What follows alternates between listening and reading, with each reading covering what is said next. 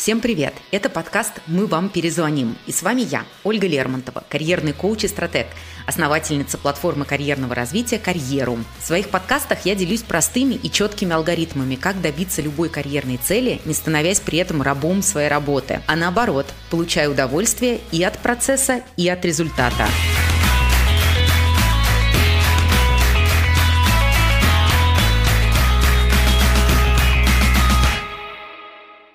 Школе учат чему угодно, только не этому. Сегодня я расскажу о навыках, которые очень пригодятся на работе и в жизни. Недавно я рассказала, почему не надо ориентироваться на чужие оценки и одобрения. К сожалению, мы опираемся на это еще со школьных времен, когда любую ошибку учителя подчеркивали красной ручкой, а ученики боялись неправильно ответить на их вопросы.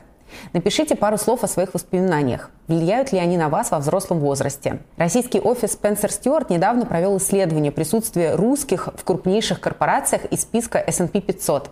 Они взяли 200 компаний и проанализировали 4000 биографий их топ-менеджеров и членов советов директоров. Выяснилось, что только три человека из 4000 оказались выходцами из России. Почему же русским людям сложнее дорасти до топовых позиций в международных компаниях? Да, они приобретают нужные навыки и опыт, те самые hard skills, но при этом их soft skills, мягкие навыки, в большинстве случаев все еще не дотягивают. В крупных международных компаниях к списку необходимых требований добавляются навыки кросс-культурной коммуникации и выстраивания отношений с коллегами-иностранцами. Soft skills, мягкие навыки, развить гораздо сложнее. Здесь важнее приобретенный опыт, чем какое-то формальное обучение. Иностранцам в этом плане легче. Они со школьной скамьи развивают э, коммуникацию, навыки презентации, переговоров. У них много практической и командной работы. Все это развивает навыки общения, умение аргументировать свою точку зрения и работать с информацией. И это помогает им легче развивать другие soft skills, которые могут понадобиться в процессе работы. Русскому же человеку сложнее учиться мягким навыкам из-за того, что российское образование формальное, делает так, как написано в учебнике. Учеников не учат приспосабливаться к новым обстоятельствам и искать нестандартные решения. Когда я училась в школе, в российском образовании вообще не было понимания, что детям нужны какие-то навыки, кроме знаний из книжек. Учителя не ставили оценки за разрешение конфликтов, развитие эмоционального интеллекта и э, достижение договоренности с кем-то. Поэтому взрослее нам сложно понимать и воспринимать soft skills, хотя они являются ключевыми в трудоустройстве и, собственно говоря, в построении карьеры. Нам нужно дольше учиться методам убеждения, способам распространения влияния или умению понимать и принимать культуру международной организации. Но несмотря на то, что в школе нас этому не научили, во взрослой жизни мы можем принять решение изучать и развивать свои мягкие навыки самостоятельно.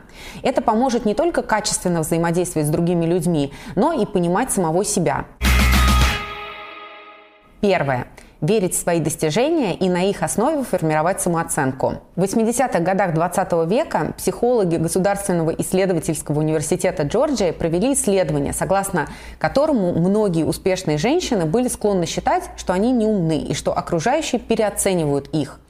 В этой статье впервые появился термин «синдром самозванца». Это состояние, когда мы не способны признать свои достижения и поверить, что достигли их благодаря своим качествам, способностям и усилиям. Мы думаем, что наши успехи – это просто везение. Либо считаем, что этих успехов вообще нет, что они смешные и незначительные. С учетом того, что около 70% людей э, периодически чувствуют себя самозванцами, а, в школе нас должны учить не только логарифмам, но и тому, как строить крепкую, стабильную самооценку и ценить свои достижения.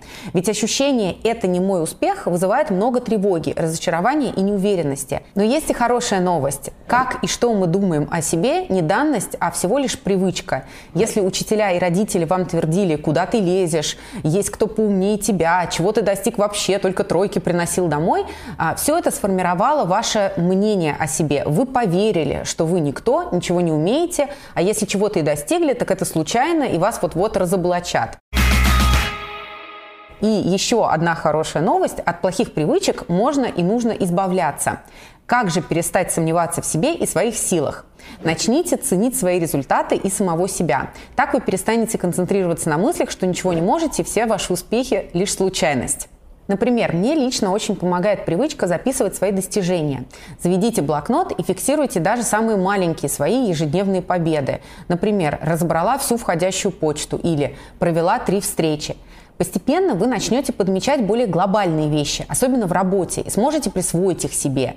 И когда в следующий раз вы допустите ошибку в работе, это не станет для вас концом света, и ваша самооценка не упадет ниже плинтуса. И наоборот, когда начальник похвалит вашу работу, вы не станете, знаете, так скромно отнекиваться и убеждать, что это не ваша заслуга. Чтобы вам было легче искать свои достижения и постепенно менять отношение к себе и к своей карьере, я хочу сделать вам полезный подарок. Внизу вы найдете ссылку на чек-лист «Как найти свои достижения». Грамотно пользуясь им, вы сможете понять, как формулировать свои победы для руководителя, неуклонно повышать свою стоимость на рынке труда и расти в должности. Даже если вы похожи на заводного человечка и по будням сворачиваете горы, однажды настает момент, когда ничего не хочется делать, только лечь на диван и смотреть состоянием. В школе нас не учат мотивировать себя самостоятельно. Скорее наоборот, постоянно капают на мозг. Делай домашнее задание, готовься к контрольной, завтра диктант. Никому в голову не придет узнать, как мы себя чувствуем и есть ли у нас вообще силы учиться. Вместо этого нас обвиняют. Ты такой ленивый, а вот сын маминой подруги занял первое место э, в Олимпиаде, получил медаль, пробежал быстрее всех, станцевал на голове. Подставьте свой вариант. Люди с достаточно высоким уровнем осознанности и навыком самомотивации легко отслеживают, что стоит за их нежеланием что-либо делать. Но они не родились осознанными, их этому не учили. Они смогли добрать этот навык уже во взрослой жизни. Давайте разберем, как вы можете найти внутреннюю мотивацию. Шаг первый – это понять причины вашей так называемой лени. Может быть, вы устали так, что нет сил даже читать книгу. Возможно, это происходит из-за отсутствия баланса между работой и отдыхом. Выход позволит себе отдыхать. Или вы не видите смысла в своей работе, значит не признаете цели компании своими целями и у вас нет желания их достигать. И тогда выход – это найти для себя в компании цели, которые будут вас заряжать, будут вам откликаться. Ну или, например, сменить работу, если вам совершенно не близки цели и ценности текущего работодателя. Шаг второй – избавиться от перфекционизма. Это тоже школьный пережиток, когда пятерку ставили за идеально выполненную работу. Любая ошибка означала снижение оценки. Если не избавиться от перфекционизма, вы будете тратить время на ненужные детали, а, повышать риск нервного срыва, но самое плохое – ставить свою самооценку в зависимости зависимость от результата своей работы. Поэтому перед нашим поколением сейчас стоит серьезная задача не стремиться к пятерке с двумя плюсами в совершенно любой истории, а разрешать себе делать работу до результата, до достаточно хорошего результата, а не идеально. Это сложно, но развивая этот навык, вы сохраняете свои силы и энергию. Давайте обратимся к реальности. Современная жизнь и работа э, чаще всего не предполагают прям идеального результата. Достаточно просто сделать хорошо и в срок. И пока вы проводите время, доводя проект до идеала, может оказаться, что упущено критическое количество времени, этот проект уже не актуален, а вы просто зря проделали всю работу. Или другой вариант, проект получился отличный, но сил на саму реализацию у вас уже не осталось. Шаг третий – найти то, что приносит вам энергию. В детстве и в школе нас мотивировали родители и учителя. Оценивали, хвалили, критиковали или грозились исключить из школы. С одной стороны, это не так уж плохо – стремиться сделать что-то хорошо, чтобы получить позитивную обратную связь или избежать э, наказания. Плохо, когда этот мотиватор всего один, и вам не на что больше опереться. Если, например, босс вас не хвалит, а без его фидбэка вы не чувствуете, будто он доволен, то это становится проблемой. Вместо этого вы можете найти и увеличить количество дел, которые лично вам нравятся в вашей работе. Например, планировать свой день, если спонтанные задачи отнимают энергию. Или с утра читать новости вашей сферы, чтобы отслеживать тренды и применять их в работе. Составьте список приятных дел и список неприятных. То, что дается вам с трудом, к чему вы долго не хотите приступать.